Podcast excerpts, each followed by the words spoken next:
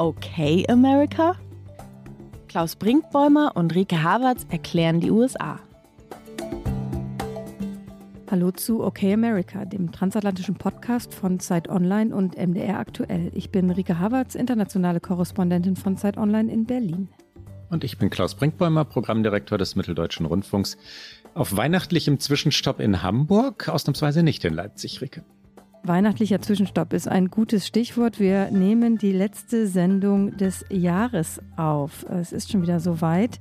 Eine meiner Lieblingsfolgen immer, die wir machen.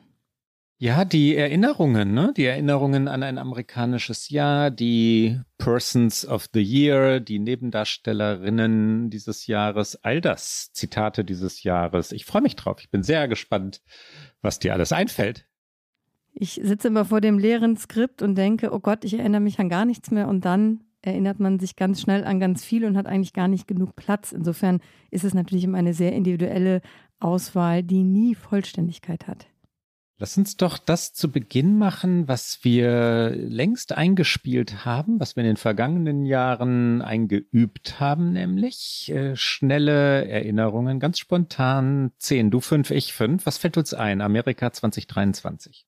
Wenn ich anfange, kann es nur eine erste Antwort äh, geben, und zwar die Anklagen, plural, die Anklagen gegen Donald Trump. Wir haben mehrfach über sie gesprochen und das ist, dieses Jahr ist das Jahr, was von diesen Anklageerhebungen geprägt wurde. Im kommenden Jahr wird es vermutlich dann von den Prozessen mitgeprägt spontan bei mir Taylor Swift und ich hätte nie gesagt, dass ich das jemals sagen würde. Bist bin, du etwa kein Swifty? Ich bin kein Swifty, ich bin kein Fan, ich bin äh, neugierig. Ich wollte unbedingt mal hören, was für eine Musik ist denn das eigentlich? Wenn wir ständig über Taylor Swift reden, sollte man das ja wissen.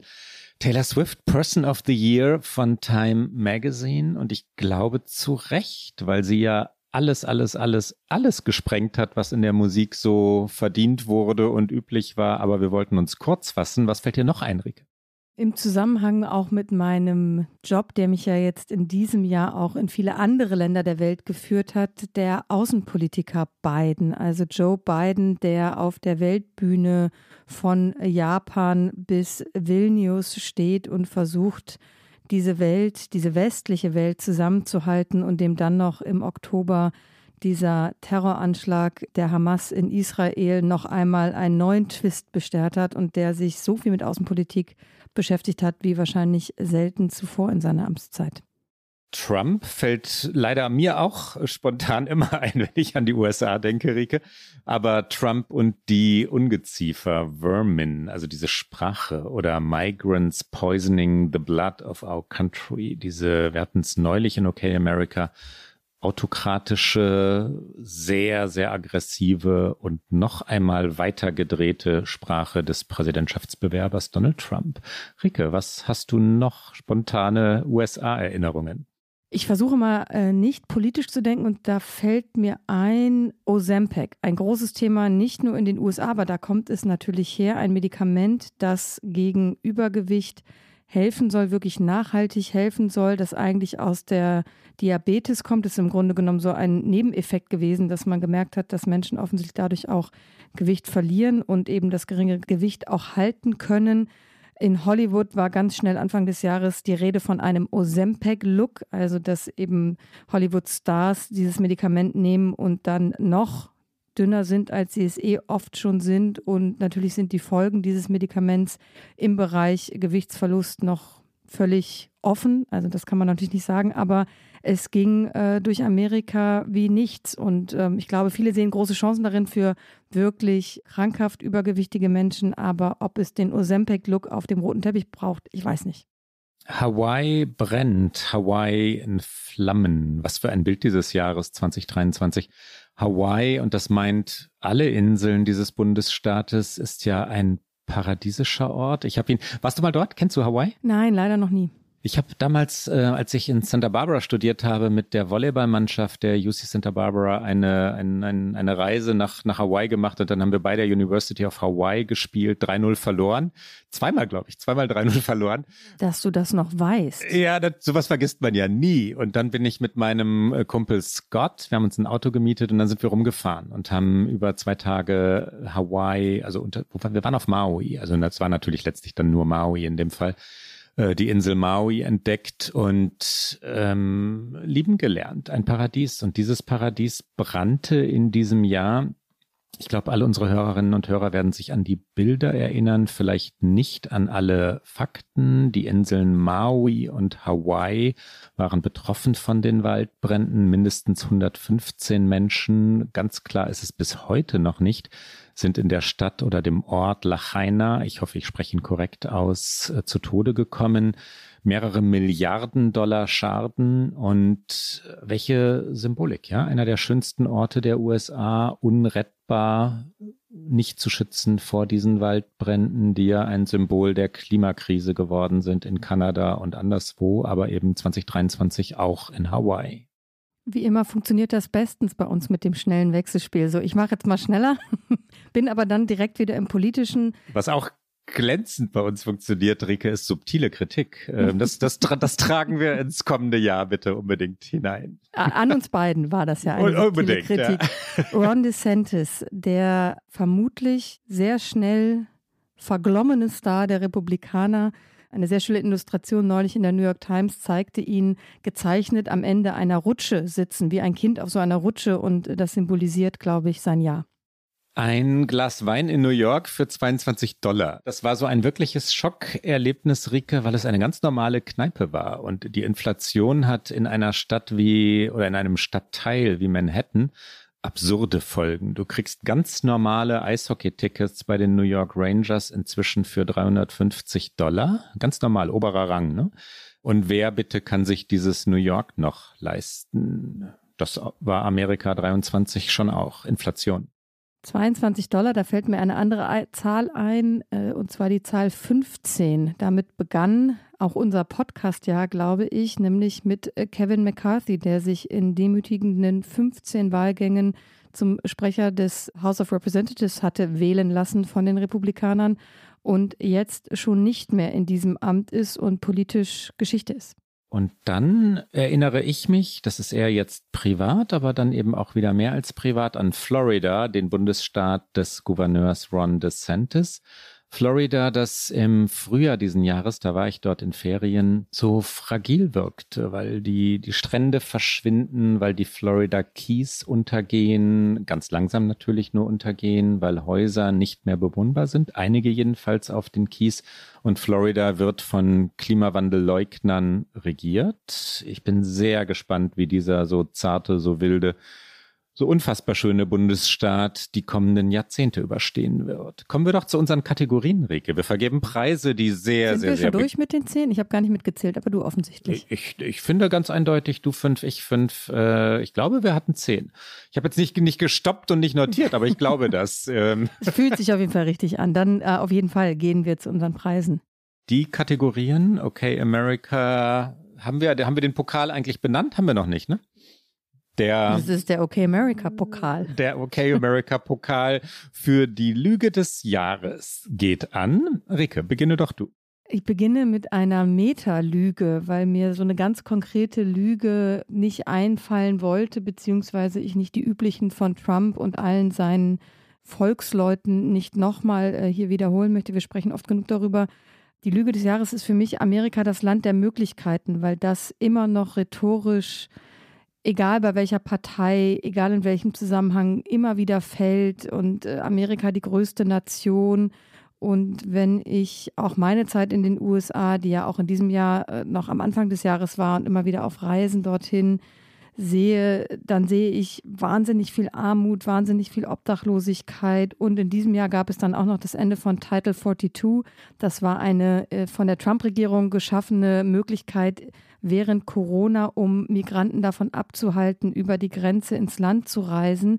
Die wurde jetzt aufgehoben, aber es heißt nicht, dass die beiden Regierungen nicht mit ähnlich harten Maßnahmen versucht, diese Migration an der Südgrenze des Landes zu stoppen. Und es gibt keine Lösung an, für diese Grenzsituation. Die USA kämpfen mit den Fragen von Einwanderung und nicht legaler Migration wie alle Länder eigentlich, aber diese Rhetorik bleibt so oft trotzdem noch verheißungsvoll und für sehr, sehr, sehr, sehr viele Menschen erfüllt sich das nicht mehr oder bricht diese Lüge auch zusammen. Also auch für Amerikanerinnen und Amerikaner, die in den USA geboren sind, leben, versuchen dort zu leben. Also das schließt so ein bisschen an an dein 22 Dollar Glas Wein in New York. Und wie traurig, Rike, wirklich, weil, weil. Ja, es tut mir leid, ich fange so deprimiert an, aber ich habe ganz lange über diese Kategorie nachgedacht und irgendwie ja. gehörte sie für mich in diese Sendung dazu. Ja, mit traurig meine ich wirklich den Zusammenhang zu unserer, ich glaube, da spreche ich für uns beide, ne, Begeisterung für dieses Land und ja auch dem Glauben an, an die Kraft dieses Landes. Und wenn du es aber schon Lüge nennst, äh, dann ist das ja durchaus ein, abschließend will ich es jetzt gar nicht nennen, aber ein wirkliches Urteil ne, über den Zustand der USA. Ja, ich hadere persönlich tatsächlich sehr auch mit dem Land und dann wiederum auch nicht. Es ist eine große Ambivalenz und die wird wahrscheinlich im nächsten Jahr nicht weniger werden und deswegen werden wir oft noch darüber sprechen. Klaus, was für eine Lüge hast du mitgebracht?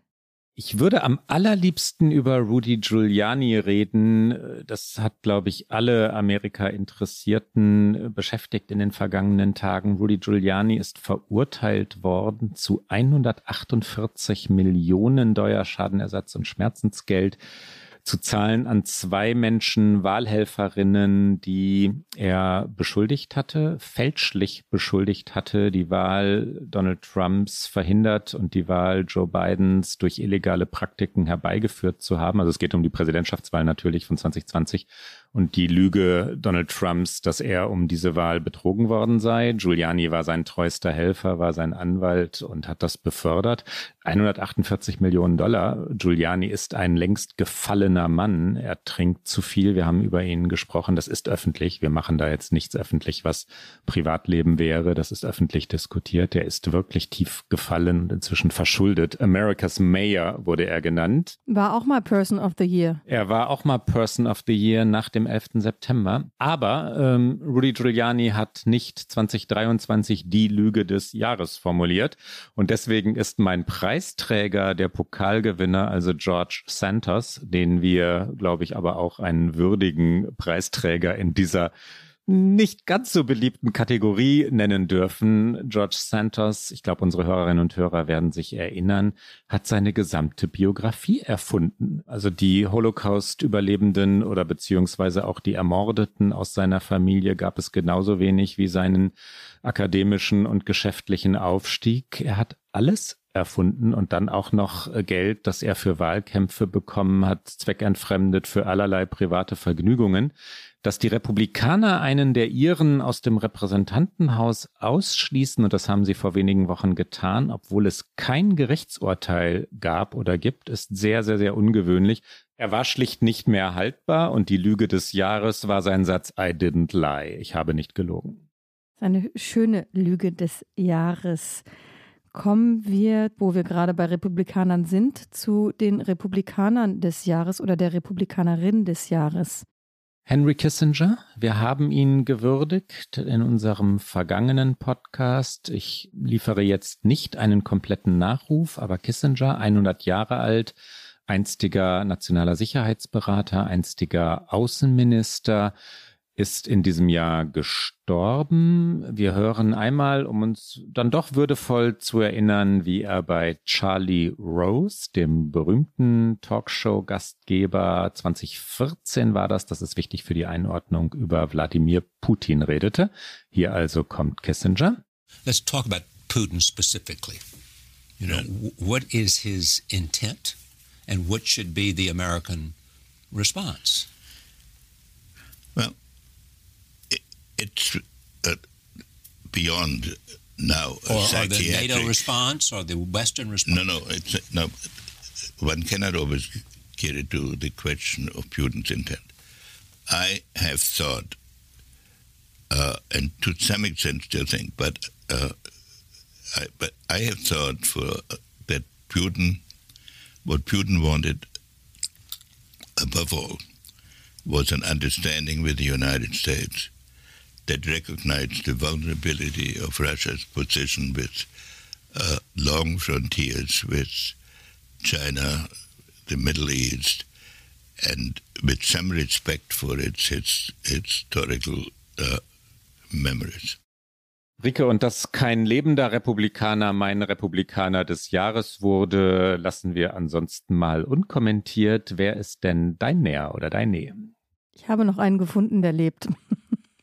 Und zwar Mitt Romney, der nicht nur Republikaner des Jahres ist, weil er ein ausgewiesener und öffentlicher Trump-Kritiker ist, das war er auch schon im vergangenen Jahr, sondern weil er in diesem Jahr ein Buch über ihn er hat es nicht selbst veröffentlicht, weil es hat ein Journalist vom Atlantic geschrieben. Das heißt, es ist keine Autobiografie, aber es sind im Grunde seine Memoiren und er hat sie so veröffentlichen lassen, wie es der Journalist, der es geschrieben hat, wollte. Also es gab keine Endkorrektur von Romney und damit hat er etwas geschafft, was ich ähm, erstaunlich finde. Natürlich ist er auch in gutem und positivem Licht gezeichnet, aber es zeigt auch die eigene Ambivalenz des Mitt Romney, inwieweit er mit Trump hätte arbeiten wollen, um seiner Karriere willen, weil er hat ja mehrfach versucht, Präsident zu werden. Er ist immer gescheitert. Er war einmal der Nominierte, da hat er gegen Barack Obama verloren und er hat tatsächlich ins Auge gefasst, Außenminister unter Trump zu werden, obwohl er ihn da schon inhaltlich und persönlich und in allem abgelehnt hat. Das war natürlich zu einem Zeitpunkt, wo man noch nicht wusste, wie weit diese Trump-Präsidentschaft führen würde. Aber dass er das so offenlegt, dass er schon auch aus so egoistischen und narzisstischen Gründen durchaus überlegt hat, mit Trump, der ihn durchaus auch immer wieder öffentlich gedemütigt hat, zusammenzuarbeiten, das finde ich ist, äh, ist, selten in der US-amerikanischen Politik und es zeigt eben auch ganz viel über die Partei und den Zustand der Partei und wie er auch beschreibt, wie sich diese Partei Trump untergeordnet hat. Und damit ist er für mich eben mit der Veröffentlichung dieses Buches äh, der Republikaner des Jahres. Ein würdiger Preisträger zweifellos. Natürlich gibt es lebende Republikanerinnen und Republikaner mit Wertvorstellungen. Sie setzen sich in der Partei Donald Trumps halt leider derzeit nicht durch.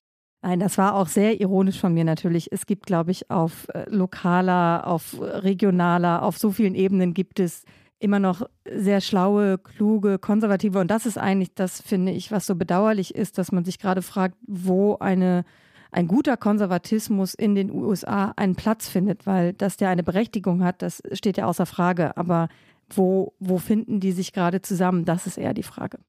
Die Demokratin des Jahres, der Demokrat des Jahres, du fängst an.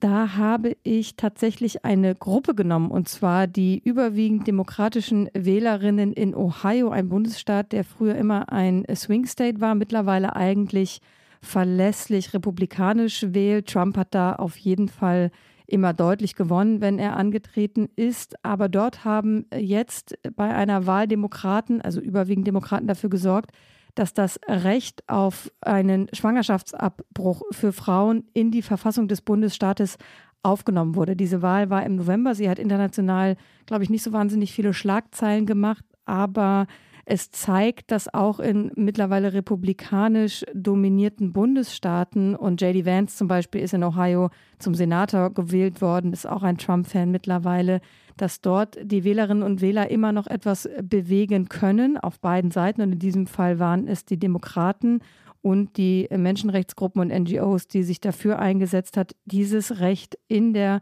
Verfassung Ohios zu verankern. Und für mich ist es dann doch wieder einer der Machtpolitiker dieser Partei. Gavin Newsom ist der Gouverneur Kaliforniens und er bringt sich auf sehr interessante und ich sage durch und durch ironisch subtile Weise in Stellung für künftige höhere Aufgaben.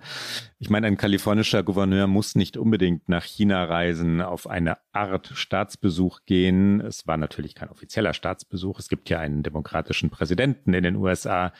Ein kalifornischer Gouverneur muss auch nicht unbedingt gegen den republikanischen Präsidentschaftsbewerber Ron DeSantis auf Fox News debattieren. Zufälligerweise gab es diese Einladung.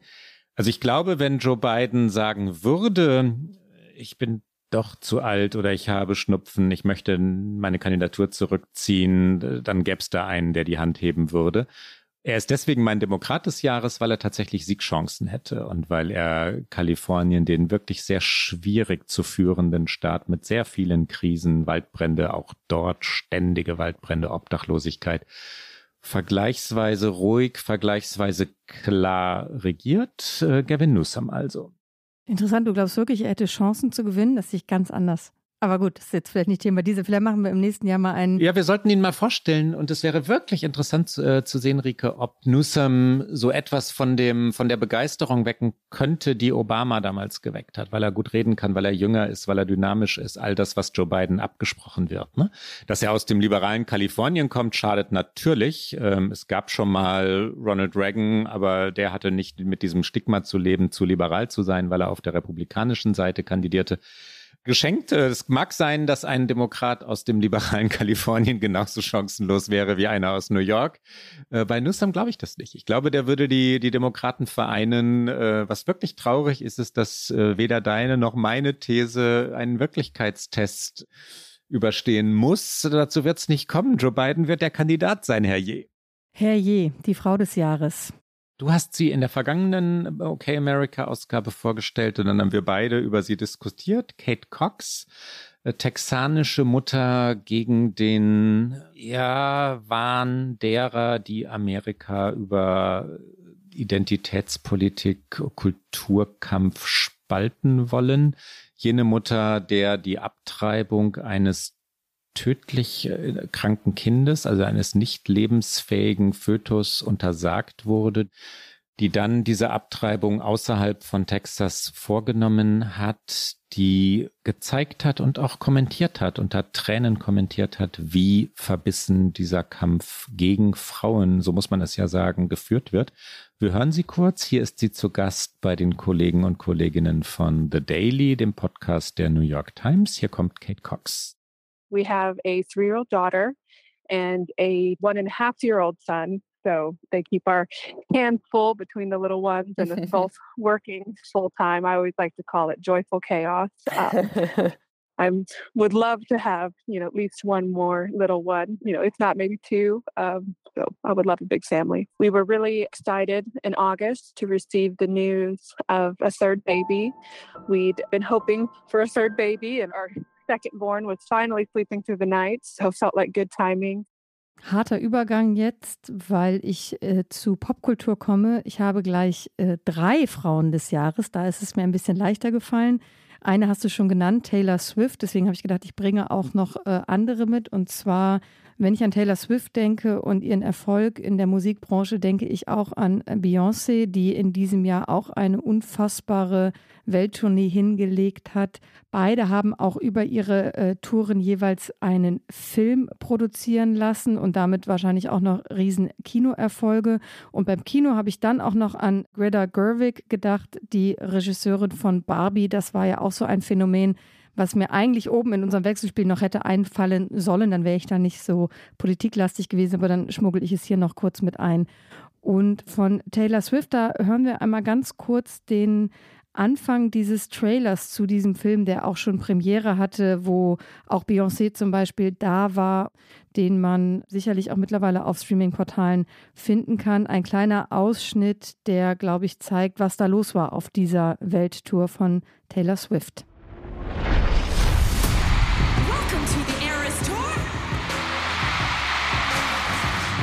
This has been the most extraordinary experience of my entire life.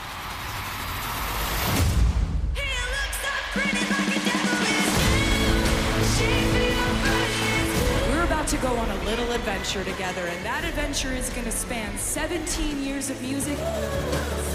How does that sound? Ricke, der Mann des Jahres, wenn ich mich richtig erinnere, hast du im vergangenen Jahr keinen Mann des Jahres gefunden, oder? Das war so, ne? Das stimmt. Und ich war kurz davor, wieder keinen zu finden, aber dann dachte ich, das kann ich gar nicht machen. Und das stimmt ja auch nicht.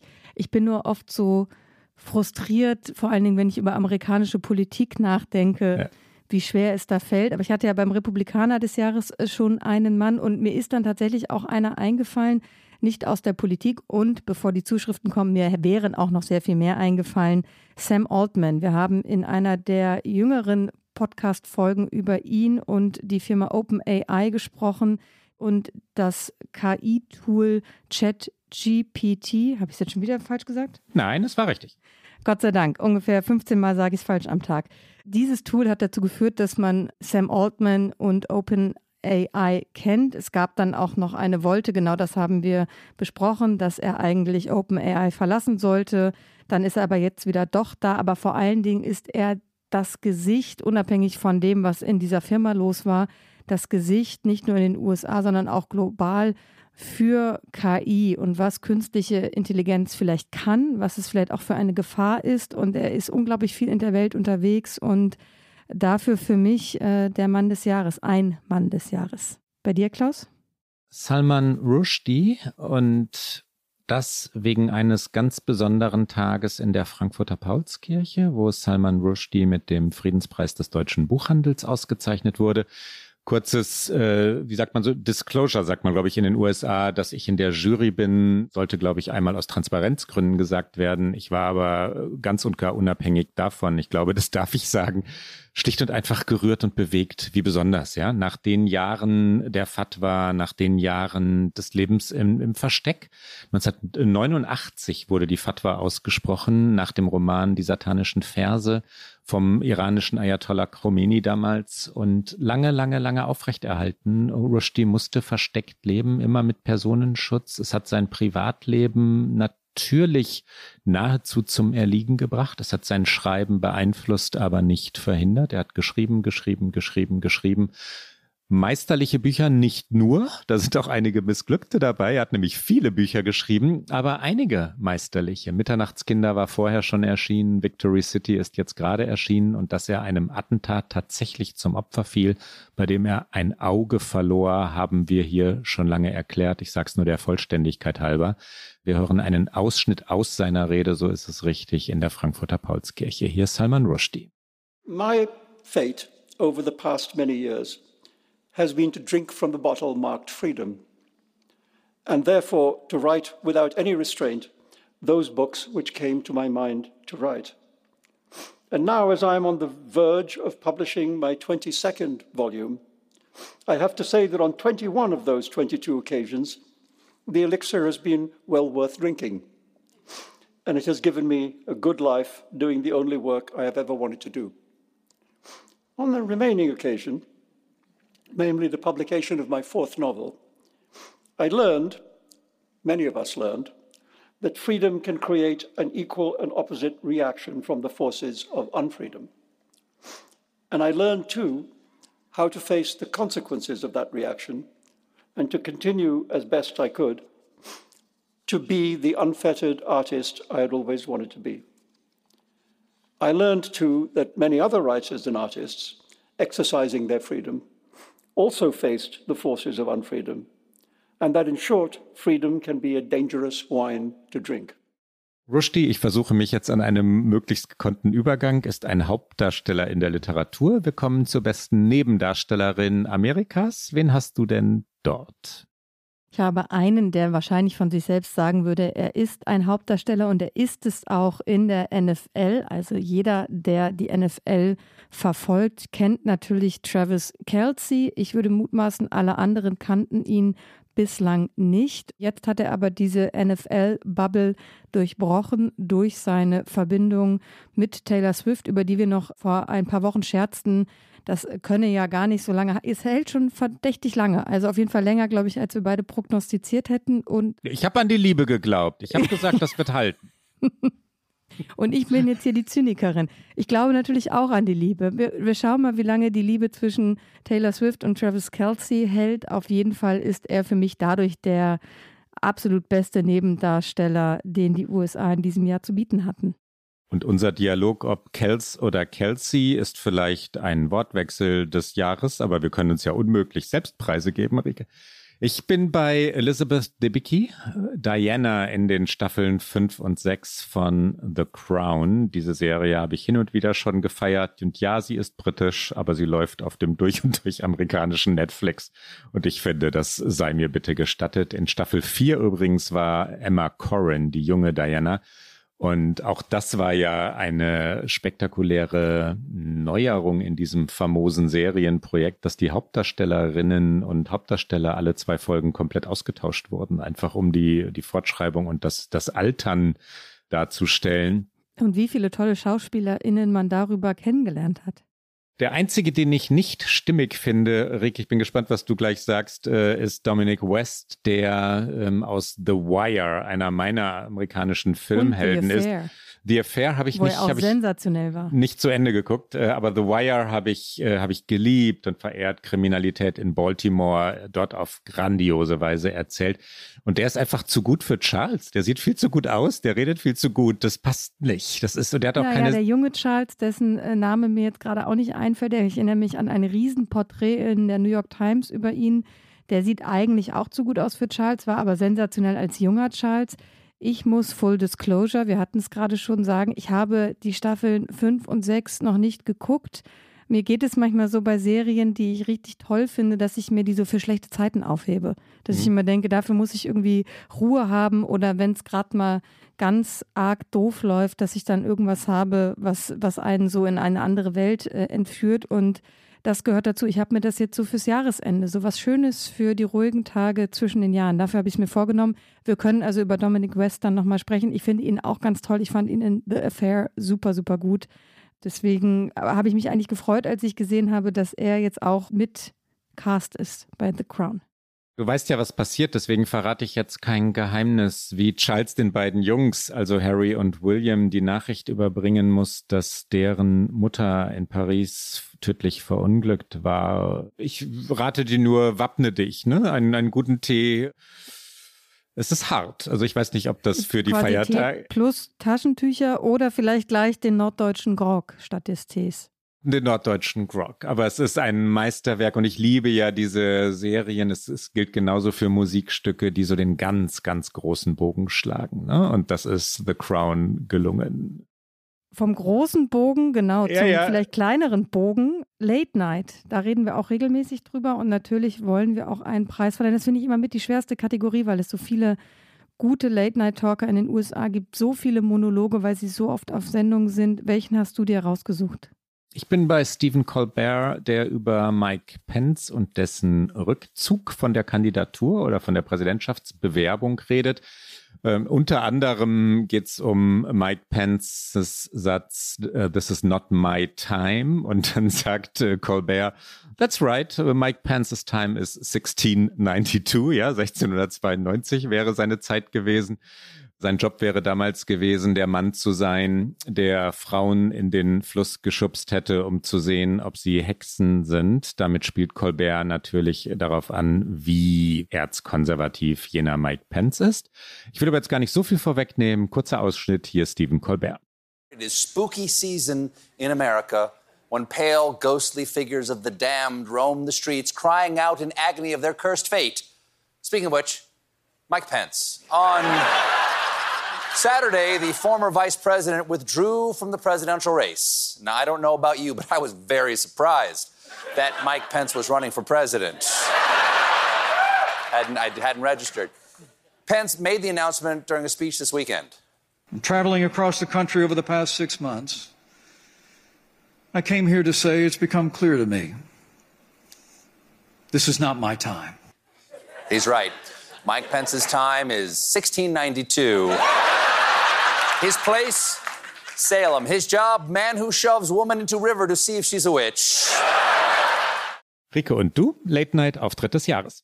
Lustig, dass Mike Pence bislang nur über quasi diese Schleife des Late Night Talks überhaupt einen Platz in diesem Jahresend-Podcast hat.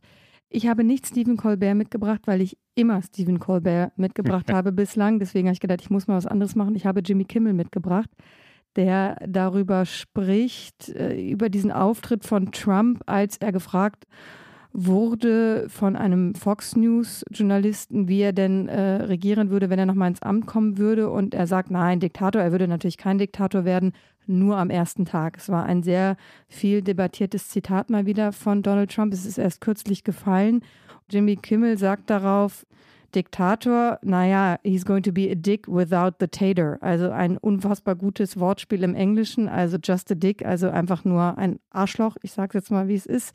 Und das einfach aus Dictator, den Dick without the Tater zu machen, war einfach großartig. Und dann wird er aber ernster und sagt, natürlich würde Trump ein Diktator werden. Er würde einfach, einfach gar kein Hehl daraus machen. Und dass im November die Amerikanerinnen und Amerikaner im Grunde genommen darüber abstimmen würden, ob sie jemals wieder wählen dürften. Das ist natürlich sehr überspitzt, aber es erfasst, glaube ich, aus meiner Sicht die Ernsthaftigkeit der Situation dieser kommenden Wahlen. Und wir hören da einmal rein. Das beginnt tatsächlich dieser Ausschnitt mit dem, was Trump sagt, dass er eben äh, nur für den ersten Tag Diktator sein wird. Und danach hören wir dann Jimmy Kimmel.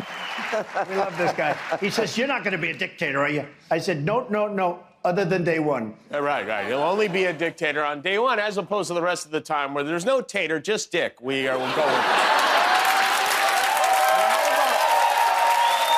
I mean, really, like, this is a crazy interview. All kidding aside, how about Sean Hannity having to squeeze him to say he won't be a dictator? I mean, how clear does Trump have to make it that Hannity's like, hey, you want to take another stab at that one, bro? Nope. I'm tired of these fake questions like, will you become a dictator? Of course he's going to become. He said he's going to become a dictator. Basically, in November, we're going to be voting on whether we will ever vote again.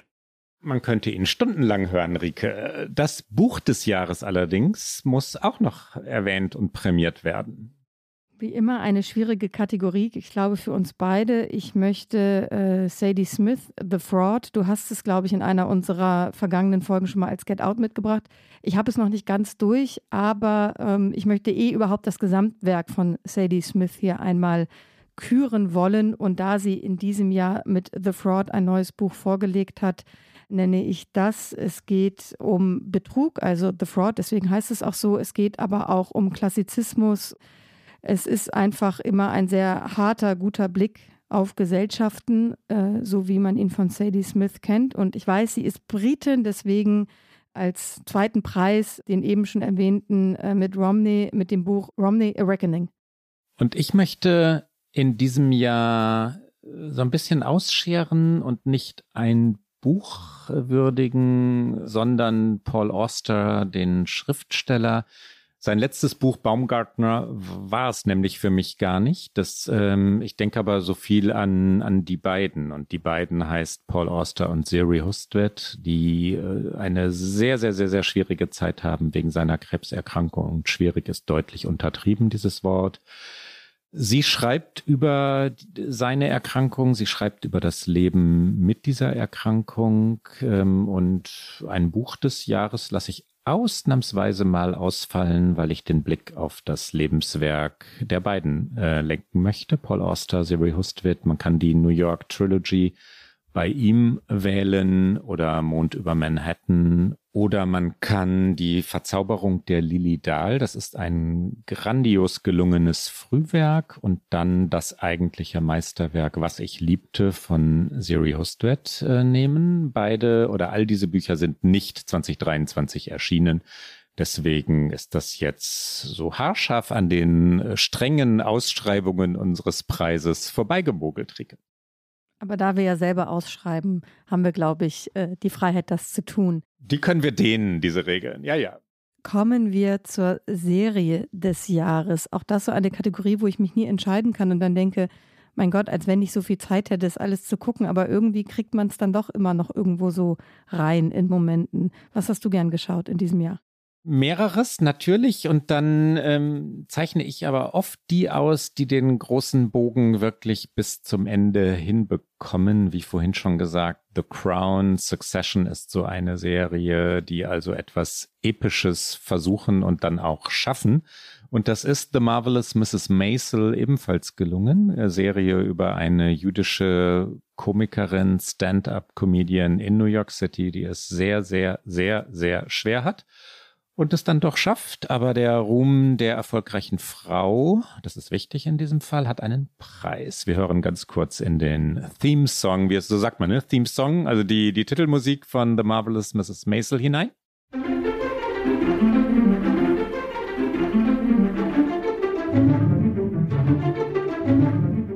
Und damit zu dir, Ricke. Was hast du mitgebracht? Ah, das hätte ich auch sehr leicht mitbringen können. Gut, dass ich mir was anderes ausgedacht habe, weil vor allen Dingen die letzte Staffel war dann ja auch nochmal so fantastisch. Was ich mitgebracht habe, ist die aktuelle dritte Staffel von The Morning Show, läuft auf Apple Plus mit Jennifer Aniston, Reese Witherspoon, in dieser Staffel dann auch mit John Hamm. Ich fand die zweite Staffel auch gut. Die erste war ja so sensationell und auch so eine, wieder mal so eine Serienveröffentlichung, wo sehr, sehr viele gesagt haben, dass man so eine Serie so erzählen kann, war fantastisch. Es ging um die MeToo-Debatte, sie war wahnsinnig aktuell. Die zweite Staffel war auch gut, aber nicht so gut. Und die dritte jetzt ist wieder unglaublich aktuell. Sie setzt ein post-Corona. Die Corona-Folgen, die in Staffel 2 eine Rolle spielten, sind aber immer noch spürbar und es geht um Geschäftsmodelle, es geht um Macht, es geht um Journalismus und es ist grandios gelungen, diese dritte Staffel. Rike, wir machen weiter mit dem Song des Jahres. Da bin ich gespannt, wobei gespannt bin ich natürlich immer, dein Song des Jahres. Da ich Taylor und Beyoncé schon genannt habe, habe ich mich für was entschieden, was gar nicht in meiner Playlist so rauf und runter läuft, was ich aber wichtig finde. Und zwar Dolly Parton, World on Fire. Ich bin natürlich, das wissen alle regelmäßigen HörerInnen, großer Dolly Parton-Fan. Sie hat aktuell eine Rockplatte aufgenommen. Das wiederum gefällt mir nicht so. Ich finde, das ist eigentlich nicht ihr Genre. Sie hat das gemacht, weil sie wurde tatsächlich in die Rock'n'Roll Hall of Fame aufgenommen und sie hat sich dagegen geweigert, weil sie immer gesagt hat, aber ich mache doch gar nicht Rock. Und als sie dann aber trotzdem aufgenommen wurde, hat sie dann mal eben, so ist es mit der, ich glaube mittlerweile 77-jährigen Dolly Parton, noch ein Rockalbum aufgenommen. Und auf diesem Album sind ein paar Coversongs, aber auch eigene und eins heißt eben World on Fire und ich habe es gewählt, weil es einfach eine politische Botschaft ist, die sie damit verknüpft und Dolly Parton ist ja ein durchaus sehr politischer Mensch. Sie hat ihren Welthit Jolene damals umgedichtet, um Leute in den USA dazu zu bewegen, sich impfen zu lassen. Da hat sie nicht Jolene Jolene gesungen, sondern Vaccine Vaccine. Und in diesem World on Fire heißt es, How do we heal this great divide? Do we care enough to try? What you gonna do when it all burns down? Also im Grunde, was können wir nur machen gegen diese unfassbare Spaltung und kümmern wir uns überhaupt genug, dass wir es überhaupt noch versuchen?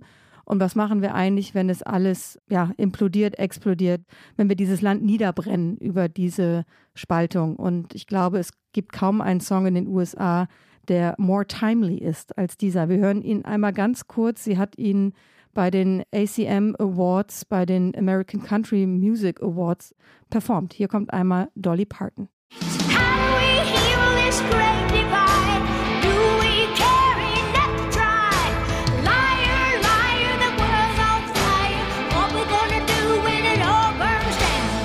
Ich habe Dolly, hast du auch einen Klassiker mitgebracht? Also einen Klassiker im Sinne von Künstlerin? Ja, ja, ja, zwei gleich. Äh, Mick Jagger und Lady Gaga singen gemeinsam. Das hätte ich vor, weiß ich nicht, fünf Jahren, acht Jahren auch nicht prognostiziert. Äh, sie singen aber großartig gemeinsam. Ich habe ja über das neue Album der Rolling Stones schon zweimal, glaube ich, geredet, es einmal auch explizit empfohlen. Sweet Sounds of Heaven. Da singen zwei, die die Klänge des Himmels imitieren oder herstellen. Sie können es jedenfalls. Und was für ein Song ist das?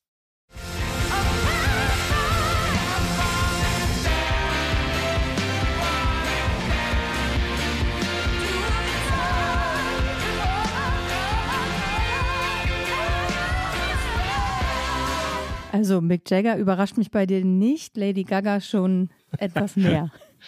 Wir kommen zur Stadt des Jahres. Das finde ich jedes Mal wieder schwierig, aber du kommst zuerst dran. Hm, ich finde es schwierig, weil ich mich nicht wiederholen möchte. Und natürlich gibt es so Städte, die einem einfach näher am Herzen sind. Aber deswegen versuche ich einfach Orte zu finden, die ich äh, im zurückliegenden Jahr das erste Mal bereist habe in den USA und die mir dadurch in Erinnerung geblieben sind. Und das ist in diesem Fall Boise in Idaho. Das war das erste Mal, dass ich überhaupt in Idaho war. Ist jetzt kein Bundesstaat, den man so krass auf dem Zettel hat für Reisen, ist aber eigentlich in einer wahnsinnig guten Region, weil es grenzt im Westen an äh, Washington State, ist, äh, nach Montana ist es nicht weit, also es ist im gröberen Rahmen im Nordwesten der USA und Boise ist die Hauptstadt und ist auch eine dieser Städte in den USA, die die immer hipper wird, die damit auch Probleme hat, weil die Mieten steigen, die Lebenshaltungskosten steigen und viele Menschen aus Idaho sagen, weil jetzt hier Leute aus Kalifornien hinkommen, die den gestiegenen Preisen aus Kalifornien eben entfliehen, treiben sie bei uns die Preise hoch. Also darum gibt es durchaus eine Debatte. Als ich im Januar da war, lag sehr viel Schnee und ich dachte, alle können doch hier auf Schnee und so Auto fahren. Das kennen die doch. War eine Katastrophe in Boise. Ich habe gelernt, es war eine Katastrophe ob der vielen Zugereisten aus Kalifornien, die dann nicht mit umgehen konnten. Das war sehr lustig. Aber es ist eine schöne Stadt, weil sie so viele nette Ecken hat und weil man von Boise aus auch schnell in der Natur ist, die in Idaho nicht ganz so spektakulär ist wie in Montana, aber immer noch sehr schön. Und jetzt kommst du. Und ich äh, hätte eigentlich Lahaina Hawaii nennen wollen und habe es aber schon genannt vorhin und möchte mich wie du, Rike, nicht wiederholen. Deswegen ähm, wiederhole ich mich doch und sage noch einmal Miami Beach. Miami Beach als die Stadtempfehlung, beziehungsweise nicht ausschließlich als Empfehlung. Reisen nach Miami Beach möchte ich eigentlich gar nicht mehr empfehlen in diesen Zeiten. Warum Miami Beach? Weil Miami Beach fragil ist, weil es sich trotzdem aber ständig wandelt und immer noch wieder äh, an die Zukunft glaubt und Kraft hat. Ähm, wenn man nach zwei Jahren Abstand mal wieder hinkommt, staunt man wirklich, was da wieder neu ist und da wieder neu und und wie sich sogar das Stadtbild, also die Skyline, äh, noch einmal wieder verändert hat. Und das, obwohl es so zart, fragil an der Küste, auf der Küstenlinie liegt und nicht sehr hoch über dem steigenden Meeresspiegel. Miami Beach. Es hätte auch Portsmouth oder Los Angeles oder New York sein können, aber nicht jedes Jahr. Damit zum Wort des Jahres. Ich mutmaße, wir werden wieder politisch. Ja, das Wort des äh, Jahres ist politisch. Manchmal sind wir ja auch so, so lustig mit neuen Wortschöpfungen, aber, aber nee, ich bin bei too old. Too old als, äh, als Schlagwort, das so auf ganz vielen Diskussionen liegt oder über vielen Diskussionen liegt oder schwebt, wie immer man es jetzt bildlich sehen möchte. Too old, ja. Die, die Präsidentschaftsbewerbung Joe Bidens ist gemeint, aber auch jene Donald Trumps, die Senatoren und Senatorinnen, die politische Themen wie die Klimakrise oder die Waffengewalt in Amerika, die vielen, vielen, vielen Waffen nicht in den Griff bekommen oder nicht einmal richtig angehen und die jüngeren Amerikanerinnen und Amerikaner sagen vielfach nicht einmal mehr verstehen. Die Machtelite in, in den USA ist too old oder sei too old. Diese Erzählung ist sehr, sehr, sehr verbreitet. Too old, also Rike und du? Ich habe tatsächlich Vermin mitgebracht, was hm. du ganz am Anfang schon gesagt hast, weil es für mich so, so krass tatsächlich war, dass, dass das so gefallen ist. Es war eine Rede von Trump am Veterans Day und ich zitiere das einmal. Ich habe das gar nicht als O-Ton mitgebracht, weil ich finde, man muss das nicht als O-Ton nochmal hören aber ich will es einmal als äh, Zitat nennen. Wir versprechen, sagt Trump, dass wir die Kommunisten, Marxisten, Faschisten und die linksradikalen Schläger ausrotten werden, die wie Ungeziefer in den Grenzen unseres Landes leben, die lügen und bei Wahlen betrügen und diese stehlen. Sie werden alles tun, ob legal oder illegal, um Amerika zu zerstören und den amerikanischen Traum zu zerstören. Das war Donald Trump und das ist eine Rhetorik. Wir sind viel von ihm gewohnt, aber ich finde, das war der Moment, wo seine Rhetorik auch an eine Rhetorik der NS-Zeit erinnerte, eben über dieses Vermin, über dieses Ungeziefer, über die Entmenschlichung von politischen Gegnern. Und das fand ich so krass, dass es für mich das Wort des Jahres ist. Rike, und es geht gleich weiter mit dem Schachzug oder etwas mittelfristiger, langfristiger gedacht, der Strategie des Jahres. Mir ist eine eingefallen, von der, glaube ich, noch gar nicht klar ist, ob sie erfolgreich sein wird oder nicht. Und zwar, dass Fox News Tucker Carlson gefeuert hat. Den Star-Moderator des Senders von Rupert Murdoch, der verlässlich unfassbare Quoten für den Sender gemacht hat.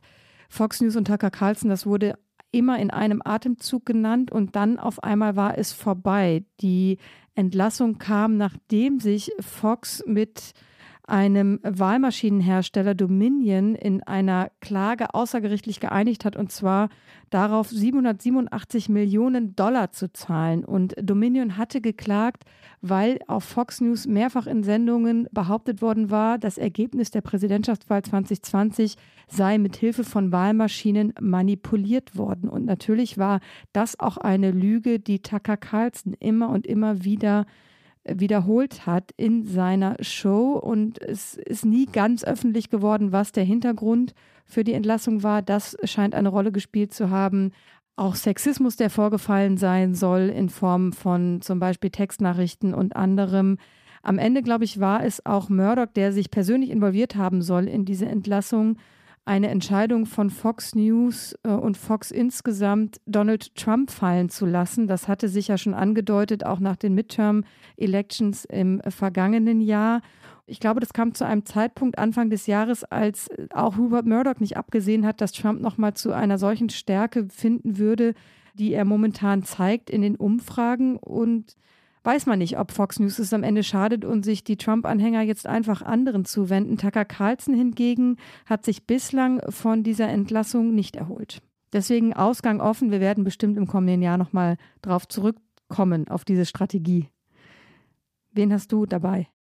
Ich bin bei einem nun wirklich kühl denkenden und, und immer strategisch denkenden Mann Satya Nadella Satya Nadella ist der oberste Chef von Microsoft. Er hat diesen Konzern noch einmal wieder neu ausgerichtet nach Bill Gates und äh, in Richtung ähm, künstlicher Intelligenz, cloudbasierter Arbeit ähm, in diversen Weisen oder auf diversen Wegen noch einmal neu äh, gelenkt eben.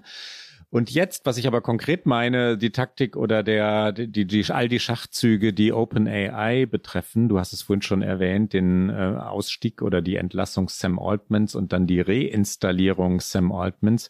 Welche Rolle hat Microsoft gespielt? Wir haben es in längeren Erklärungen analysiert, Rike. Die Kurzfassung ist so, dass Microsoft bei OpenAI mit einem zweistelligen Milliardenbetrag eingestiegen ist. Allein Anfang 2023 kam nochmal 10 Milliarden Dollar Investment hinzu und das war eine weitere Runde. Das war nicht die Einstiegszahlung.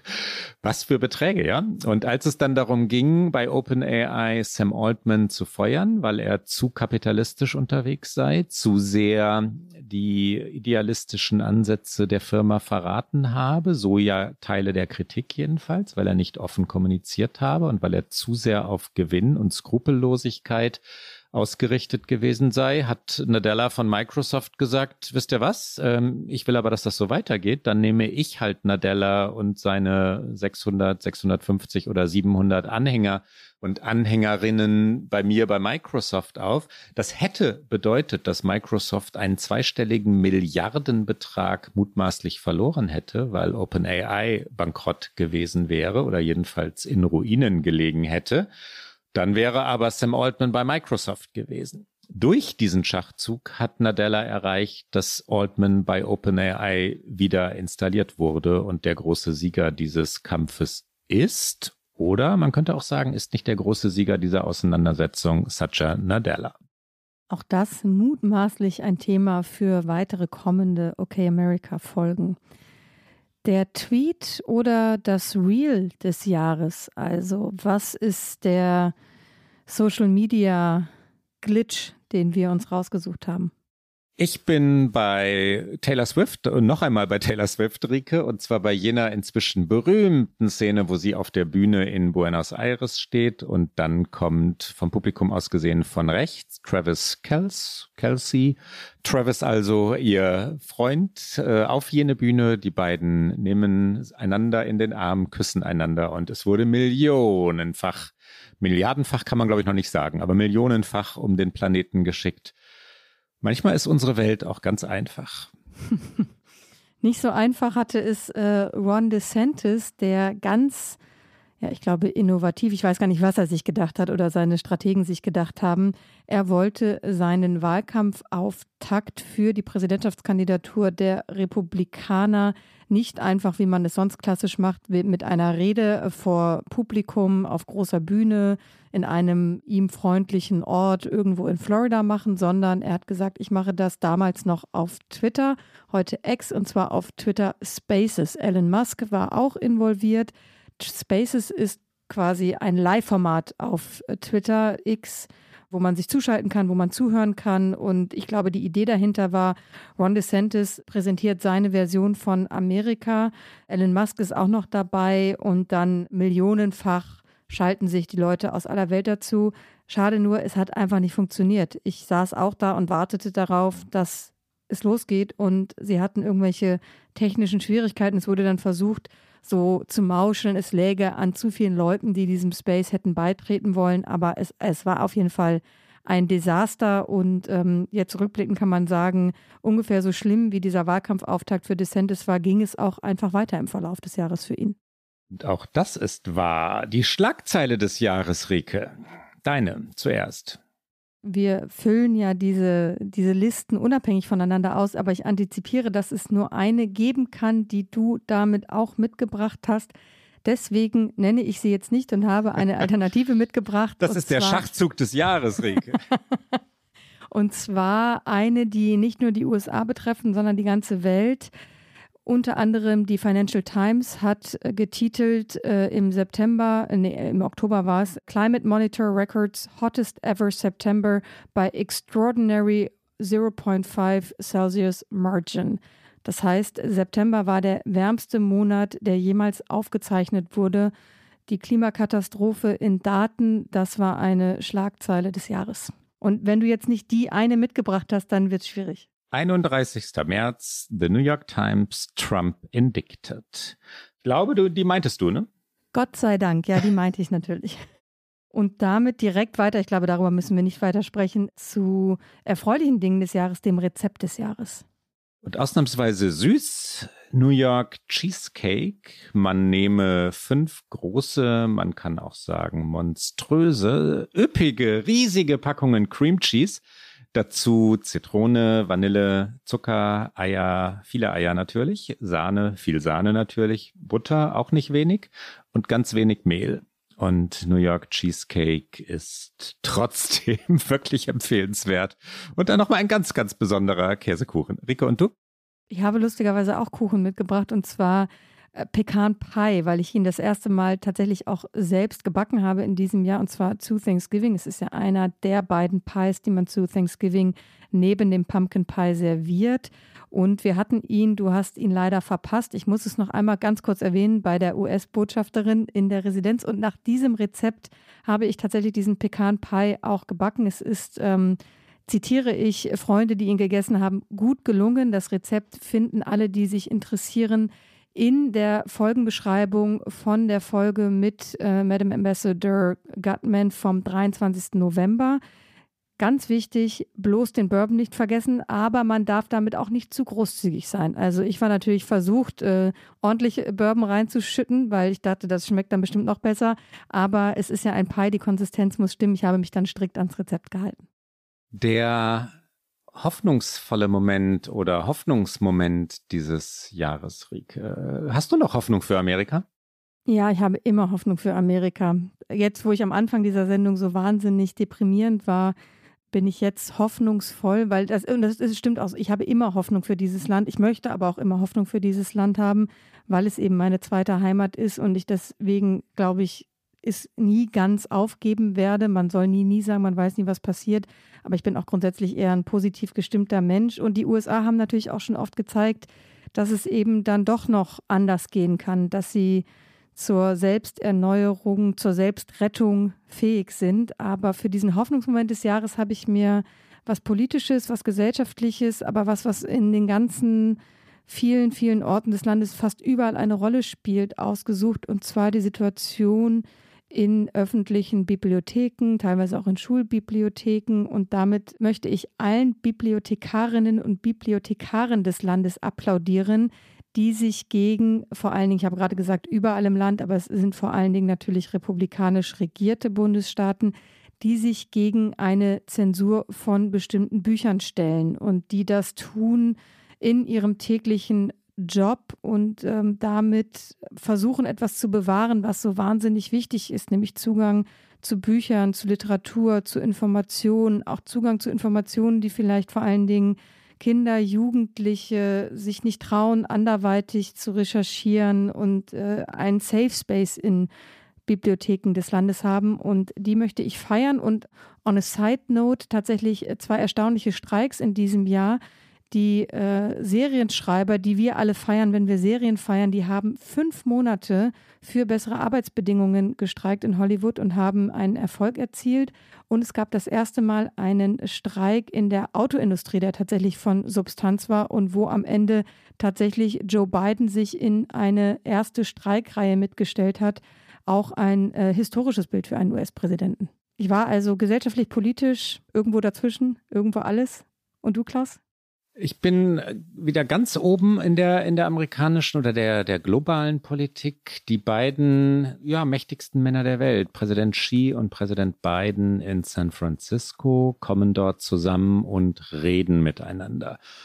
Und mehr ist es erst einmal gar nicht. Ne? Diesen Gesprächen auf allerhöchster Ebene gehen immer Verhandlungen der Diplomaten, Diplomatinnen voraus. Botschaften sind eingeschaltet, die jeweiligen Außenministerien sind in höchster Betriebsamkeit, sehr aufmerksam. Äh, es ist also nicht nur das eine Gespräch, äh, was dann eine Stunde oder meinetwegen auch drei Stunden dauert, und wo dann fotografiert wird und ein karges Pressestatement abgegeben wird und an dessen Ende der amerikanische Präsident ausgerechnet auch noch auf die Frage, ob denn Xi ein Diktator sei, mit Ja antwortet, wodurch er alles wieder einreißt, was gerade, was gerade gelungen zu sein scheint. Nein, es ist mehr. Die, die beiden Weltmächte haben miteinander gesprochen und das, wie gesagt, äh, da wiederhole ich mich jetzt auf vielen Ebenen, und das ist eine Menge wert, weil sie das über Monate nicht getan haben oder kaum getan haben. Es gab Ballons über dem amerikanischen Himmel oder im amerikanischen Himmel, die abgeschossen wurden, Spionageballons. Und es gab sonstige Verstimmungen, vor allem natürlich wegen Russland und der Ukraine oder klimapolitischen Fragen oder Taiwan. Aber dann gab es diesen einen Fortschritt, einen Moment der Hoffnung, Rieke. Und dann werden wir privat. Unser ganz privater amerikanischer Moment 2023, Ricke. Ich wollte über Idaho und die Wälder und das stundenlange Fahren durch diese Wälder eigentlich sprechen, aber jetzt habe ich ja gerade schon Boise, Idaho genannt, fällt mir auf und deswegen wird es ganz kurz und ganz knapp tatsächlich das Privileg, nach Washington fahren zu können und dort quasi Familie zu haben. Also immer einen Ort in den USA zu haben, an dem man zu Hause ist. Und das ist für mich Washington. Und ich denke mich zurück auf The Edge. Das ist die Plattform, die in Hudson Yards, einem noch relativ neuen Komplex an der Hudson-Seite, also der Westseite Manhattans, äh, gebaut wurde, hoch, hoch, hoch über der Stadt. Und du hast einen noch einmal wieder atemberaubend neuen Blick, ähm, vor allem in Richtung Südspitze Manhattans, zur Freiheitsstatue, in Richtung Meer.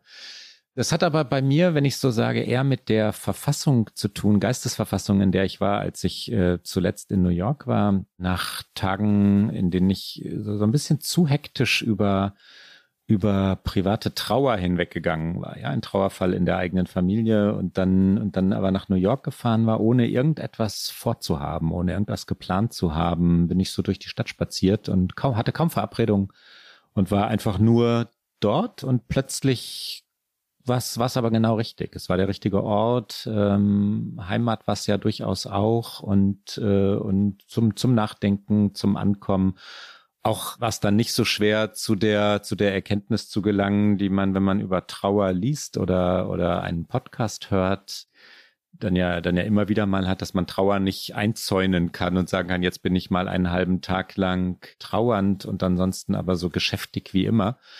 Das war eine, eine wunderschöne, nämlich ganz, ganz ruhige, besinnliche New York-Reise. Da gibt es übrigens, weil ich damals äh, ja schon den Podcast, das ist ziemlich genau ein Jahr her, von Anderson Cooper All There Is empfohlen habe. Es gibt eine Fortsetzung, das wollte ich sagen, Staffel 2. All There Is, die läuft jetzt gerade und Anderson Cooper spricht zum Beispiel in einer der ersten Folgen über Joe Biden und er spricht mit den Bidens über den Verlust, den Joe Biden erlitten hat.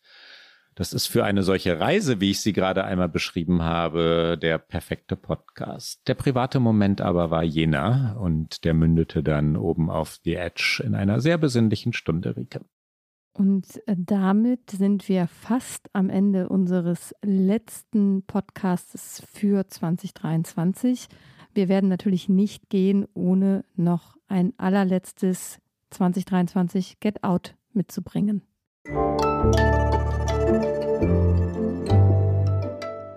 Get Out. Und du darfst starten mit dem letzten Get Out. Und nachdem wir jetzt so viele Bücher und Filme und Serien und ich gerade auch schon wieder einen Podcast empfohlen haben, Rike, kommt jetzt mal ein ganz anderes Get Out von mir äh, gegen die Eile bewegen. Also zu Fuß gehen, Radfahren, segeln schon auch, aber ich meine vor allem die Langsamkeit, ne? Und ich meine gerade in den USA. Also nicht alles sehen, mitnehmen, fotografieren zu wollen, schon gar nicht sich selbst vor allem fotografieren zu wollen, sondern einfach mal auf the edge herumstehen und dann bleiben. Und wenn es drei Stunden dauert, bis die Sonne untergeht, einfach stehen bleiben und ein- und ausatmen wie, wie beim Yoga. Und das vielleicht sogar selbst auf Times Square oder in der New Yorker U-Bahn. Ist da nicht ganz so leicht, aber das ist meine Empfehlung für heute gegen das Tempo stehen bleiben. Und du, Rike? Ganz unabgesprochen sind wir ganz ähnlich geworden, weil ich auch überlegte, was denn noch empfehlen, nachdem wir in diesem Podcast eh immer dann auch nebenbei so viele Dinge empfehlen. Und dann habe ich überlegt, wie ich das ja immer eigentlich traditionell ausklingen lasse oder versuche es ausklingen zu lassen, egal wo ich so bin. Und äh, das ist äh, bei mir, das ist meine norddeutsche Seele, einfach mal aufs Meer gucken. Das tut man insgesamt sowieso viel zu wenig und das kann man so hervorragend diesseits und jenseits des Atlantiks tun, nämlich auf eben diesen gucken. Und ähm, deswegen empfehle ich das genau so. Entweder in Deutschland einfach mal an der Nordsee stehen und aufs Meer gucken und sich irgendwie wappnen für dieses mutmaßlich irre Wahljahr 2024, vor dem wir stehen. Und in den USA kann man das natürlich hoch und runter an der Ostküste am allerliebsten am Cape Cod oder wenn man äh, nah an DC ist und vielleicht einfach mal kurz dem politischen Wahnsinn DCs entfliehen will, dann in, an der Chesapeake Bay, was gar nicht so weit weg ist. Stehen bleiben und aufs Meer gucken, da haben wir ein gemeinsames Get-Out. Und es würde ich sagen, ist eine Premiere nach fast vier Jahren, den wir jetzt diesen Podcast schon zusammen machen. Und das, liebe Hörerinnen und Hörer, war's für dieses Jahr. Sie hören uns in der Regel alle zwei Wochen donnerstags auf Zeit Online, mdr.de, in der ARD Audiothek, auf allen guten Podcast-Kanälen sowie immer wieder auch sonntags beim Podcast Sonntag von MDR aktuell. Kommen Sie gut ins neue Jahr und dann bis 2024. Und wenn Sie uns bis dahin schreiben wollen, erreichen Sie uns unter okamerica.zeit.de und auch das ist schon gute Tradition schreiben Sie uns zu Beginn des neuen Jahres auch gern wieder Ihre Fragen oder auch natürlich zwischen den Jahren. Im neuen Jahr auf jeden Fall werden wir mal wieder eine Sendung machen, in der wir versuchen, all diese Fragen zu beantworten. Kommen Sie gut ins neue Jahr. Bis dann. Bis bald.